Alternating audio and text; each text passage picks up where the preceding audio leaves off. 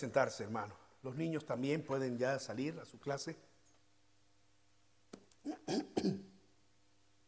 Y los que estamos aquí, vamos al Evangelio de Marcos. Porque muchas cosas ocurrieron en el en la semana en la que Jesús estuvo en Jerusalén antes de ir a la cruz y estamos en ese recorrido, ¿verdad? La semana pasada hablábamos acerca de aquella higuera y miren que en alguna forma eh, Dios eh, nos, nos, nos está hablando acerca de estas cosas, acerca de ser fructíferos, acerca de, de, ser una higuera que tenga fruto y que no solo sea hojas.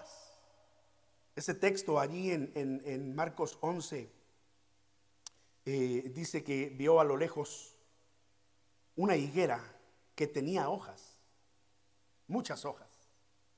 Y tuvo hambre y fue esperando hallar una, una higuera, un, higo, perdón, un higo. Pero cuando llegó, dice, había nada sino hojas. Me llama la atención que el texto pondera las hojas, porque dice que a lo lejos vio la higuera frondosa y fue a buscar fruto y no lo halló. Entonces, una gran reflexión para nosotros, para no vivir por apariencias. A lo lejos puede ser que es una higuera muy fructífera, porque está llena de hojas, pero cuando te acercas te das cuenta que son puras hojas, no hay fruto. Y no le fue bien a esa higuera. Entonces lo pasamos a nuestra vida y decimos, Oh Señor, no queremos vivir por apariencias. No queremos que la gente a lo lejos diga, wow, qué frondosa está esa higuera, ¿verdad? En, otras palabras, que digan, oh, miren fulana, oh, miren fulano. ¿Saben que eso, eso pasaba con los fariseos? Porque a ellos les gustaba orar en las calles a la hora de la oración. No importaba si estaban en el mercado. No importaba si estaban comprando papas, jitomates, qué sé yo. Si, si al momento en que ellos estaban por recibir el cambio de lo que habían pagado, ¡pum! sonaba la hora de la oración, en ese momento soltaban todo, levantaban sus manos y empezaban a orar. Cualquiera diría, oh, qué, qué bonito, ¿no? Oh, qué, qué, qué piadosos. Y, la gente de hecho decía de los fariseos y de los escribas y de los religiosos en el tiempo de Jesús, eso exactamente, qué bonito, qué piadosos, qué espirituales. Pero Jesús les dedica, en esta semana de la que estamos hablando, Jesús les dedica un gran discurso acerca, acerca de lo que ellos hacían. Porque ellos son exactamente esta higuera que produce puras hojas, pero no fruto. Es decir, es esa apariencia por fuera se ve muy frondosa, pero por dentro no tiene fruto. No está produciendo, no está cumpliendo el propósito. Entonces, eh, eh, en la palabra del Señor en Marcos 11, aquí en esta parte eh, de la purificación del templo, que es donde nos vamos a centrar nosotros en este momento, del versículo 15 al versículo 19 Parece que está queriéndonos enseñar estas mismas verdades. No puras hojas, sino fruto en verdad. De manera que este el mensaje de esta mañana lo he titulado Casa de oración o cueva de ladrones. Casa de oración o cueva de ladrones. Ya usted sabe por qué, ¿verdad? si está familiarizado con este texto. Me vi tentado a ponerle ya así directamente eh, ladrones de templos. Pero no porque se meten a los templos a, a robar, sino que se meten al templo a esconderse, a justificarse. Vamos a leer el texto.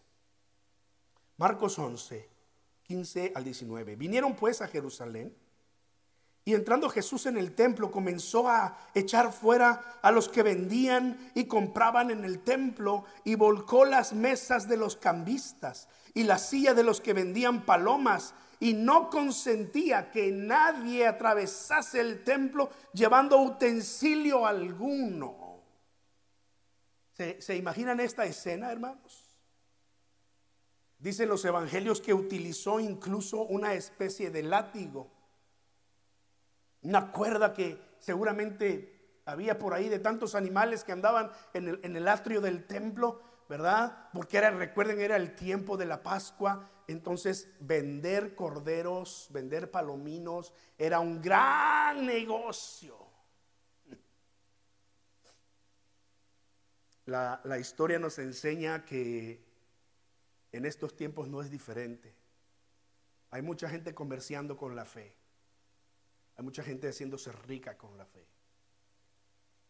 No tengo nada en contra de, aquellos a quienes Dios bendice por predicar el Evangelio, pero han habido casos de personas que se enriquecen a costa de la gente.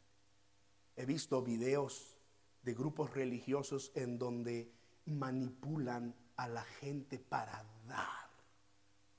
No te aceptan una ofrenda de un dólar, mucho menos monedas le llaman ofrenda silenciosa, porque no hace ruido al caer.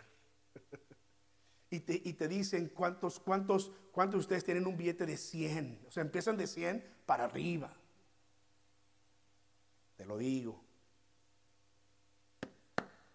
Ladrones de templos.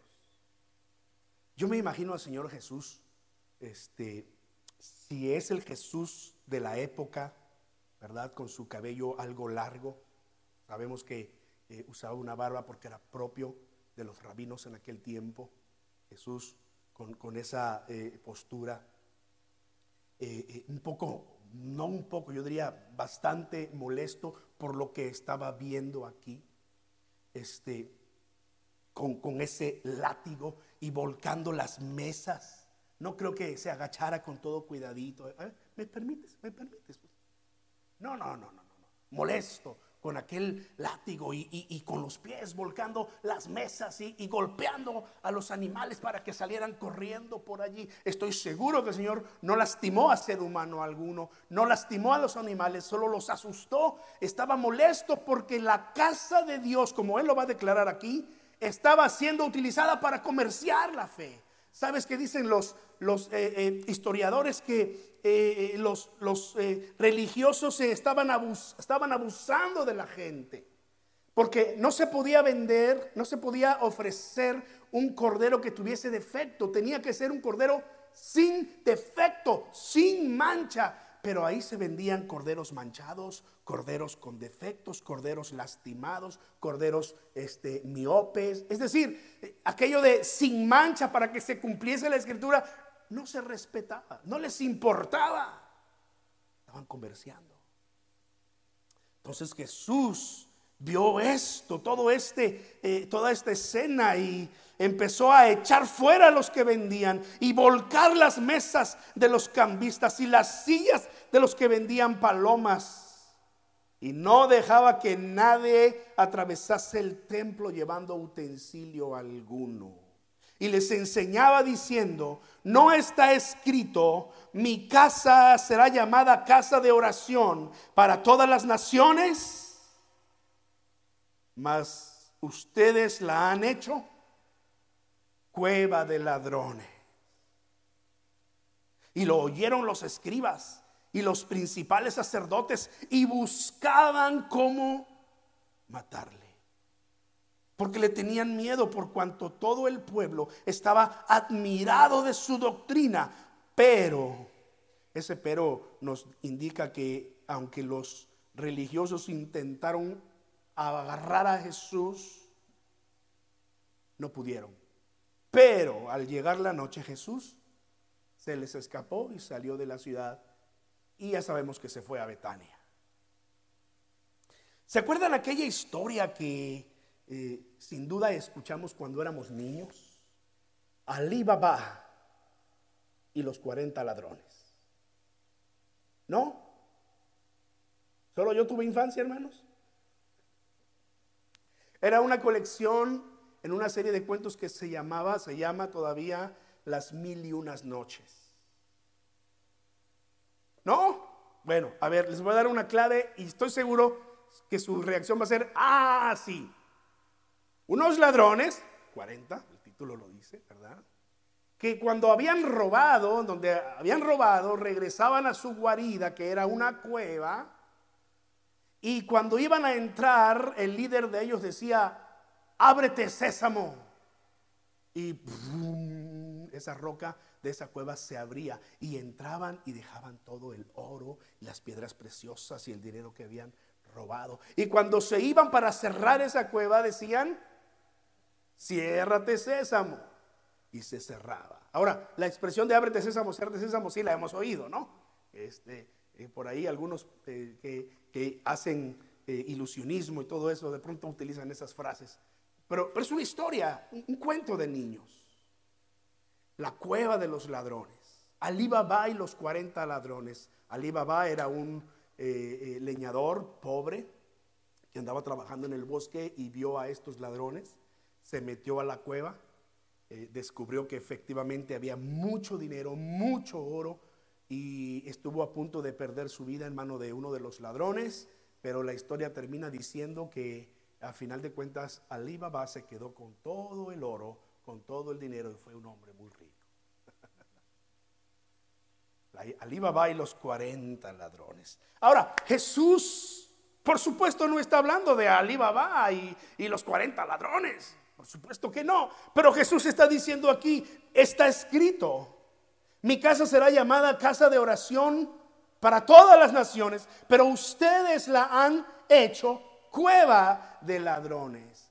Jesús está citando dos escrituras diferentes aquí. La primera de ellas en Isaías 56, 7 y la otra en Jeremías capítulo 7, versículo 11. Así que, ¿por qué no vas conmigo ahí a Jeremías capítulo 7 antes de ir a Isaías 56? Porque es necesario que veamos este texto bíblico de Marcos desde la perspectiva de Jeremías 7, 11 y, su contexto, todo lo que hay alrededor, pensando, eh, ¿para qué usa un ladrón una cueva? Por supuesto, lo entendemos. Para esconderse y para esconder el fruto de sus robos. Por lo menos Ali Baba descubrió que estos 40 ladrones se escondían en esa cueva. Parte de la historia es que finalmente la policía dio con estos ladrones y los apresó a todos, excepto al último que le costó más trabajo porque se había escondido en la cueva y como los, eh, la policía no tenía acceso a esa cueva, pues no lo pudo sacar. La historia de Ali Baba y los 40 ladrones. Pero mire, Jeremías capítulo 7, versículo 11 en específico, pero vamos a leer también eh, eh, los, los versículos que están alrededor. Jeremías escribió esto en el versículo 11, es cueva de ladrones delante de vuestros ojos esta casa sobre la cual es invocado mi nombre? He aquí que también yo lo veo, dice el Señor. Ahora, ¿de qué está hablando el, el profeta Jeremías aquí? Bueno, Jeremías está revelando el corazón de los religiosos de su tiempo y del pueblo judío.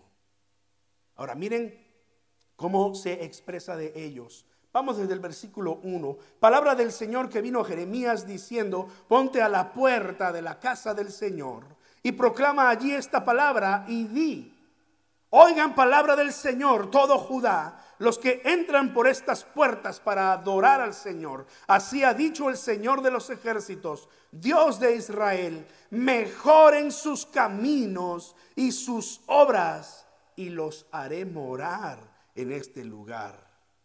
No se fíen en palabras de mentira diciendo templo de Jehová, templo de Jehová, templo de Jehová es este. O sea, ¿qué, estaba diciendo el profeta aquí? Una especie de, rezo que podían tener los eh, judíos cuando estaban en el templo de Dios consideraban el templo de Dios muy sagrado, tan sagrado que pensaban que diciendo este rezo, templo de Dios, templo de Dios, templo de Dios es este, ya había algo poderoso, algo mágico, y ya descubrimos que el poder de la oración no está en, en lo que nosotros pedimos, sino en el corazón, con el, lo, lo que hay en el, en el corazón. Sabemos que hay estorbos de la oración, ¿verdad? Estuvimos hablando de eso la semana pasada estorbos de la oración. O sea, no es, no es que tú ores nada más, pero hay algo que puede estar estorbando tu oración. El pecado, la desobediencia, el maltrato a la familia, esposos que no tratan con, con amor a la esposa. Y hay esposas que no tratan con amor al esposo. Está ese caso de este artista, este, que la hizo del pirata, ¿no? Eh, él era el malo cuando entonces empezó a salir toda la verdad con pruebas y resulta que estaba casado con una tóxica, ¿no? la tóxica. O sea, las oraciones se estorban cuando cuando no vivimos conforme a la voluntad de Dios. Y Jeremías está llamando al pueblo, les dice, mejoren sus caminos, mejoren su vida, mejoren sus obras, porque no se trata de templo de Dios, templo de Dios, templo de Dios. Jesús dijo, no todo el que me dice, Señor, Señor. O sea, hermanos, eh, no porque vengamos al templo y, oh Señor, y nos agarre aquí y la emoción. Eso no impresiona a Dios. Pero de lo que Dios se agrada es de un corazón humilde, de un corazón santo, ¿verdad? Que amemos a nuestro prójimo, empezando en nuestra casa, ¿no es cierto? Es el mensaje de Jeremías. Pero si mejoran cumplidamente sus caminos, verso 5, y sus obras, si con verdad hicieren justicia entre el hombre y su prójimo y no oprimen al extranjero, al huérfano, a la viuda, ni en este lugar derraman la sangre inocente y si no anduvieren en pos de dioses ajenos para mal de ustedes, yo los haré morar en este lugar, en la tierra que di a sus padres para siempre.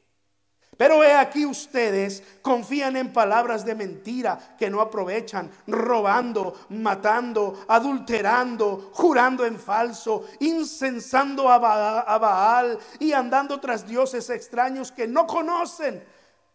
Vendrán y se pondrán delante de mí en esta casa sobre la cual es invocado mi nombre y dirán, librados somos para seguir haciendo todas estas abominaciones.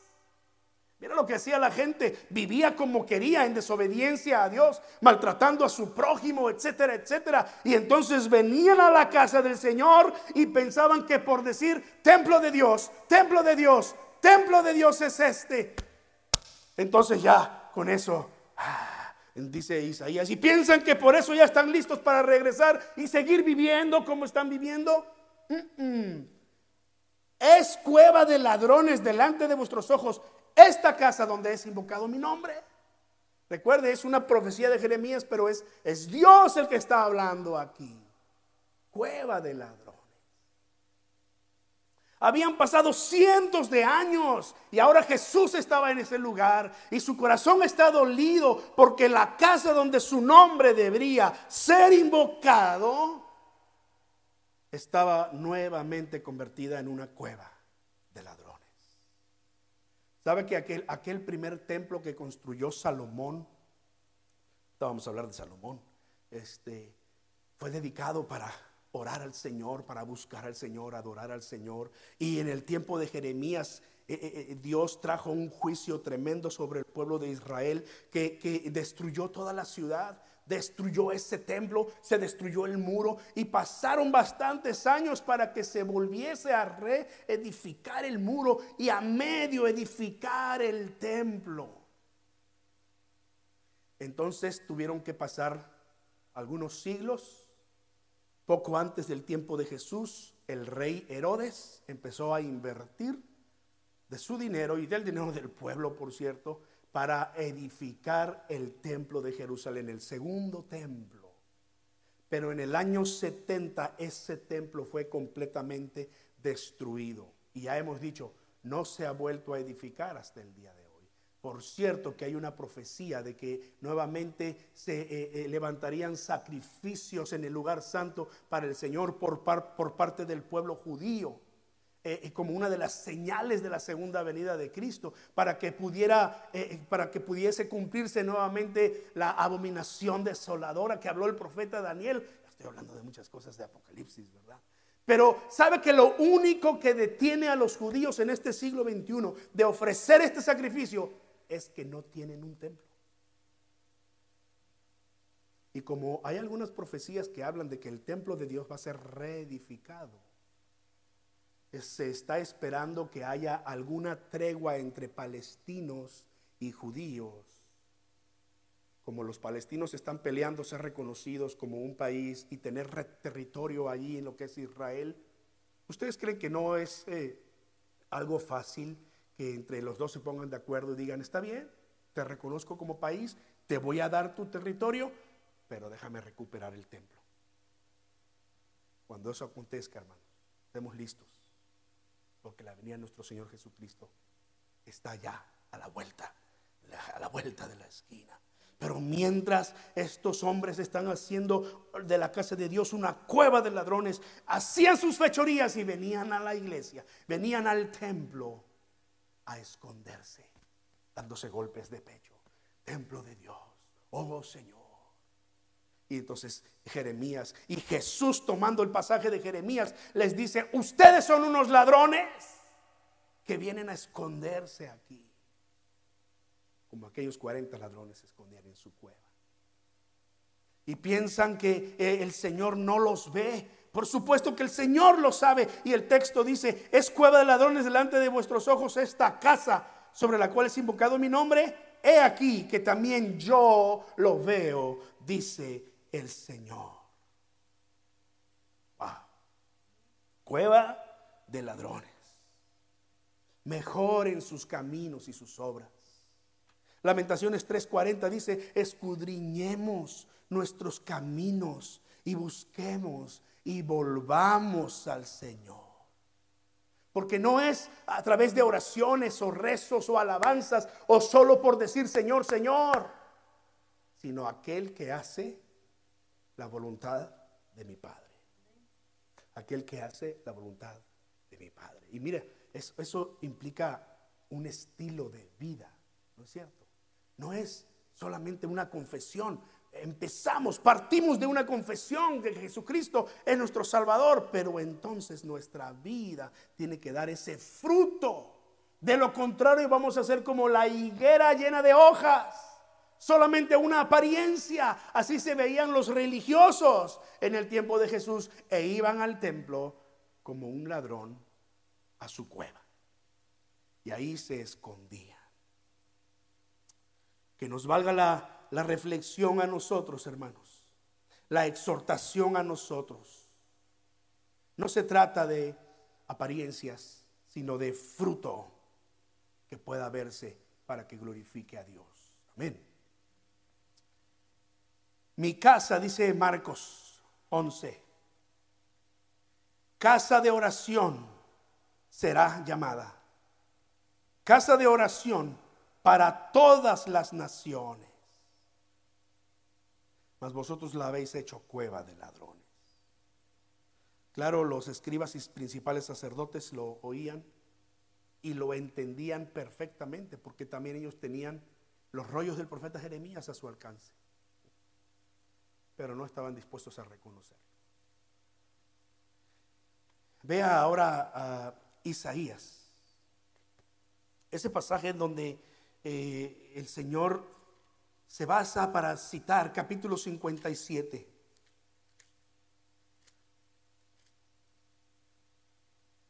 Versículo 6.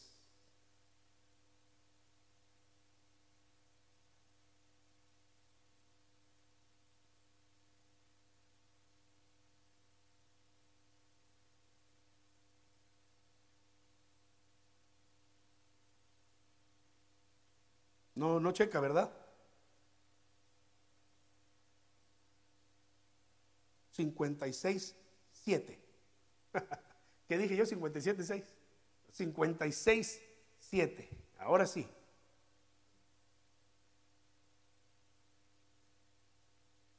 Dice aquí, y yo los llevaré a mi santo monte y los recrearé en mi casa de oración. Sus holocaustos y sus sacrificios serán aceptos sobre mi altar, porque mi casa será llamada casa de oración para todos los pueblos. El texto que Jesús está citando está basado aquí en, Isaías 56, 7. Mi casa será llamada casa de oración para todos los pueblos. Pero ¿sabe de dónde salieron estas palabras que está citando el profeta Isaías en este momento? De segundo de Crónicas capítulo 7. Cuando el rey Salomón había construido el templo. Y entonces cuando el templo fue terminado, el rey Salomón dedicó el templo al Señor. Y entonces el Señor le habló a Salomón de noche en un sueño y le dijo estas palabras, segundo de Crónicas capítulo 7, versículo 12 en adelante. Segundo de Crónicas, mire el versículo 11 dice, terminó pues Salomón la casa del Señor, la casa del rey y todo lo que Salomón se propuso hacer en la casa del Señor. Y en su propia casa fue prosperado. Y apareció el Señor a Salomón de noche y le dijo, yo he oído tu oración y he elegido para mí este lugar por casa de sacrificio. Si yo cerrase los cielos para que no haya lluvia, y mandare a la langosta que consuma la tierra, o enviare pestilencia a mi pueblo, si se humillare mi pueblo, sobre el cual mi nombre es invocado, y oraren, y buscaren mi rostro, y se convirtieren de sus malos caminos, entonces yo oiré desde los cielos y perdonaré sus pecados y sanaré su tierra. Ahora estarán abiertos mis ojos y atentos mis oídos a la oración en este lugar, porque ahora he elegido y santificado esta casa para que esté en ella mi nombre para siempre, y mis ojos y mi corazón estarán ahí para siempre.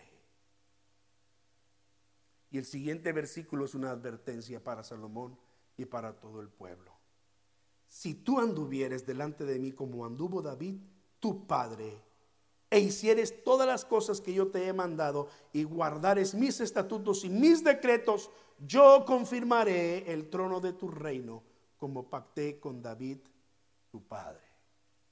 ¿Cuál fue el problema? El mismo Salomón desvió su corazón de Dios.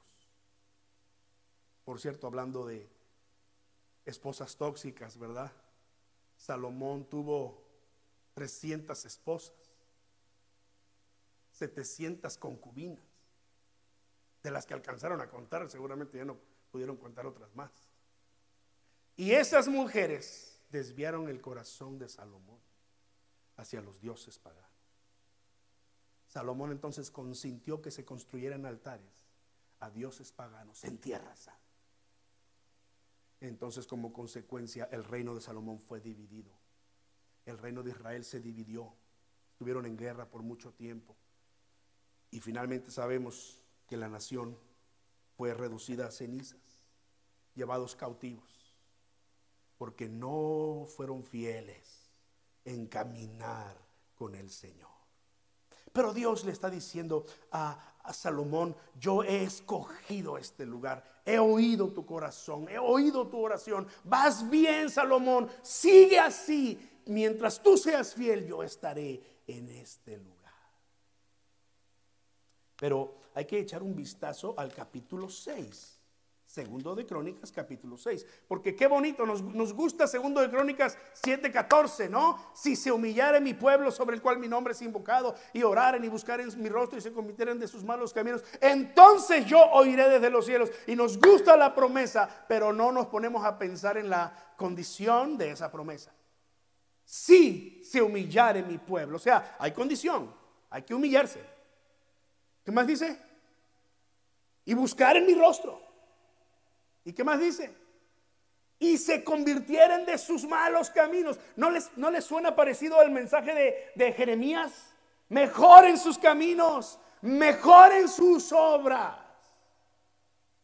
Lo mismo está diciendo el profeta eh, eh, eh, Dios a Salomón en su sueño, en su revelación. Si se humilla mi pueblo, yo lo oiré. Porque esta casa, dice el Señor, es mi casa de oración. Mire capítulo 6, 18 en adelante. Wow, me gustaría leer todo, todo el resto del capítulo, pero el tiempo ya no nos da, así que solo vamos a ver algunos versículos. Mas es verdad que Dios habitará con el hombre en la tierra. Estas son palabras de Salomón. He aquí los cielos de los cielos, he aquí los cielos, y los cielos de los cielos no te pueden contener, cuanto menos esta casa que he edificado.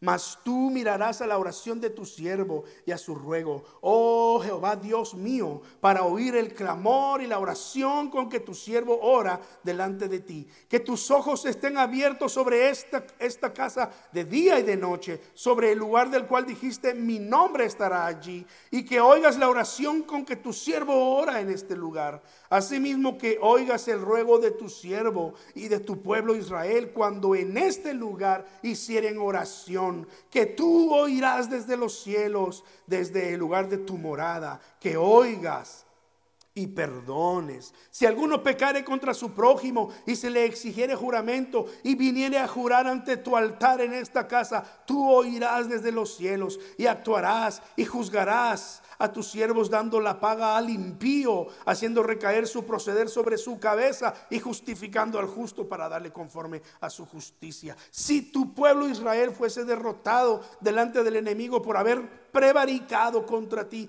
y se convirtiere y confesare tu nombre y rogare delante de ti en esta casa, tú oirás desde los cielos y perdonarás el pecado de tu pueblo Israel y les harás volver a la tierra que diste a ellos y a sus padres. Si los cielos se cerrasen y no hubiese lluvias por haber pecado contra ti, y si oraren hacia ti, a ti hacia este lugar, y confesaren tu nombre y se convirtieren de sus pecados, cuando los afligieres, tú los oirás en los cielos y perdonarás el pecado de tus siervos y de tu pueblo Israel. Y les enseñarás el buen camino para que anden en él y darás lluvia sobre tu tierra que diste por heredad a tu pueblo. Y sigue hablando y sigue orando Salomón aquí diciendo, Señor, y si esto pasara y tu pueblo se arrepiente y viene y ora, tú oirás. Tú oirás. Y si tu pueblo se humilla, tú oirás. Y si tu pueblo reconoce y ora, tú oirás. Porque esta es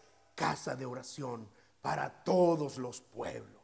Póngale énfasis ahí para todos los pueblos. Palabras dichas por los profetas, palabras ratificadas por el Señor Jesucristo. Esta es casa de oración para todos los pueblos, no solamente para los judíos. Usted sabe que los judíos no dejaban entrar a los, a los gentiles, nada más que hasta cierta parte. Los gentiles se quedaban así a lo lejos, no podían entrar al lugar santo. Ese era exclusivo para los, los judíos. Y Jesús dice, ¿no oíste que mi casa es llamada casa de oración para todos los pueblos? Pero la condición sigue siendo la misma. Si se humillare mi pueblo, sobre el cual mi nombre es invocado, y oraren, y buscaren mi rostro y se convirtieren de sus malos caminos. ¿Sabe cuál es el problema? Queremos hacerlo. Queremos la bendición, pero no nos gustan las condiciones. Es de seres humanos. Y Dios en su infinita misericordia lo entiende, porque su palabra dice que Él sabe que somos polvo. Y aún así nos extiende su misericordia, pero nos llama a que así como buscamos la bendición, busquemos también cumplir el deseo de su corazón, hacer su voluntad. cambiar nuestros caminos. ¿Para qué? Para, para con Él, no precisamente para con Él. Cada énfasis que los profetas ponían en llamar al pueblo al arrepentimiento era para que tuvieran sinceridad en su corazón al buscar a Dios y para que amaran a su prójimo. Para que no extorsionaran a los pobres, que no se abusaran de los niños, de las viudas. Era una, un llamado al arrepentimiento práctico era una santidad totalmente práctica. Marcos 11.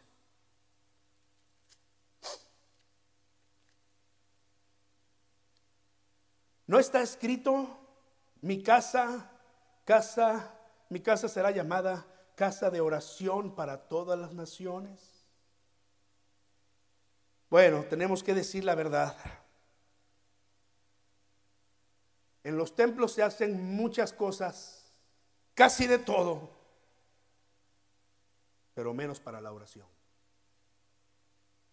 Cuando sé de iglesias que tienen reuniones de oración bien nutridas, digo, Dios está allí. Organiza una comida, todos llegan. Organiza una vigilia de oración. Estoy siendo demasiado duro. ¿No es cierto? Dicen, dicen por allí que la oración es la más fea de la fiesta. Nadie quiere bailar con ella.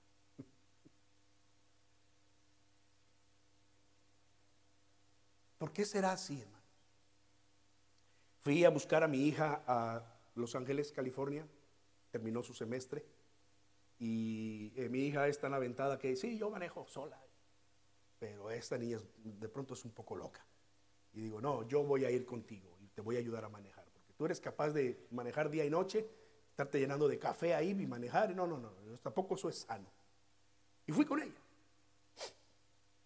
Entonces tuvimos que parar en varios lugares y descansar. Nos quedamos en, en Wichita, Kansas. Un amigo mío, pastor, nos dio allí hospedaje. Y estuvimos allí el jueves. Llegamos el jueves, eh, descansamos ahí y el viernes en la mañana, partimos y, ya veníamos hacia, hacia acá. Pues en el camino recibo la noticia de, una persona de, Chicago que, conocemos a este amigo pastor. Me dice, hermano, escuché que hubo un tornado en, en Wichita y supe que usted estaba ahí en Wichita, en la casa del pastor. ¿Están bien, hermano? ¿Todos están bien? digo, yo ni he sabido nada, pero déjenme preguntar. Pregunté y el pastor me responde, me dice, gracias a Dios estamos todos bien. Cuando el tornado estaba eh, eh, azotando, nosotros habíamos empezado una vigilia de oración en la iglesia. Gracias a Dios, el tornado pasó a unas cuantas millas de aquí, pero no nos tocó absolutamente para nada. Entonces, en la noche que llegué a casa ayer, que vi las noticias, todo el lugar donde el tornado había pasado, destruido, destruido por completo. Si hubiese pasado por la casa de mi amigo donde está la iglesia, seguramente también se hubiera llevado ahí a todo mundo. Wow. Pero ellos estaban en una vigilia de oración. Sin duda Dios tiene misericordia. Un hermano me dijo, ya te hubieras quedado a la vigilia, hermano digo, pues no, no podía. digo, me hubiera, me hubiera, gustado quedarme, pero tenía que estar el domingo aquí en, New Jersey para estar en la iglesia. Y quedarme una noche más allí en, el viaje no me iba, a, menos que manejara en la noche, ¿verdad? Y no me gusta manejar por la noche. Soy muy malo para manejar por la noche. Hermanos, ya eh, eh, pensando en todo esto, reflexionemos en nuestra vida. Olvídese como iglesia. Aunque estoy pensando hacer una vigilia de oración en este mes de mayo. Y los voy a invitar, ¿verdad? Cada quien decidirá en su corazón. Esto, ustedes saben que aquí no hay obligación. Todo es de corazón. Todo lo que hacemos aquí es de corazón. Si usted viene o no viene, ofrenda o no ofrenda, canta o no canta, etcétera o no, etcétera, todo es voluntario. Pero entonces, hablando de lo que el Señor Jesucristo dice, mi casa será llamada casa de oración para todos los pueblos. ¿por qué no entonces hacer algo más como la oración para cumplir con el nombre que Dios le ha dado a su casa? Amén. Pero pensemos también en nuestra vida personal. ¿Cómo está mi vida de oración? Sobre todo porque en un país como este, que es muy demandante con las horas de trabajo, seamos sinceros, a veces llegamos a casa y lo único que queremos es echarnos en el sillón y según nosotros ver la tele, pero la tele termina viéndonos a nosotros. Yo sé que en ocasiones esta carne no quiere, pero ¿cómo está nuestra vida de oración? Yo espero que por lo menos oremos por los alimentos. Pero mire, eso es lo mínimo. Vayamos más allá. Humillémonos delante de Dios. Tomemos tiempo por la madrugada, en la mañana, en la noche. De esas veces que usted se despierta y, ¿por qué me desperté y no me puedo dormir? Doble sus rodillas y póngase a orar. Se va a quedar dormido ahí, seguramente. El Señor va a traer paz en su corazón por la noche cuando llega, antes de dormir, tome un tiempo, ore. No le aconsejo orar acostado, pero también se vale, también se vale. Y le digo, no le aconsejo porque, ah, por la voz de la experiencia. Señor, yo te doy gracias. Al otro día se despierta y la mente es como que, ¿A cuántos les ha pasado? Digan amén. No es cierto, no digan amén. Mi casa será llamada casa de oración para todos los pueblos. Oremos juntos, hermanos. Cerremos nuestros ojos delante del Señor y vamos a, a decirle al Señor en esta mañana, Padre, me has hablado de una forma en que tengo que responderte, Señor me has mostrado, Señor, en tu palabra la necesidad de reconocer que en nuestra vida, como en nuestra iglesia y en muchas iglesias, posiblemente ocurren muchas cosas, pero la oración muchas veces es descuidada. Perdónanos, Señor, perdónanos. Perdóname, Señor. Porque yo mismo he estado ahí. Mi oración, Señor, es que nos ayudes a, a vivir más en la oración. Pero que nuestra vida refleje, eh, Señor, la presencia de tu Espíritu Santo. Que no vengamos a tu casa para escondernos como los ladrones, sino que vengamos a tu casa para descubrirnos, para abrir nuestro corazón y decirte, mírame Dios, necesito ser cambiado, necesito ser transformado.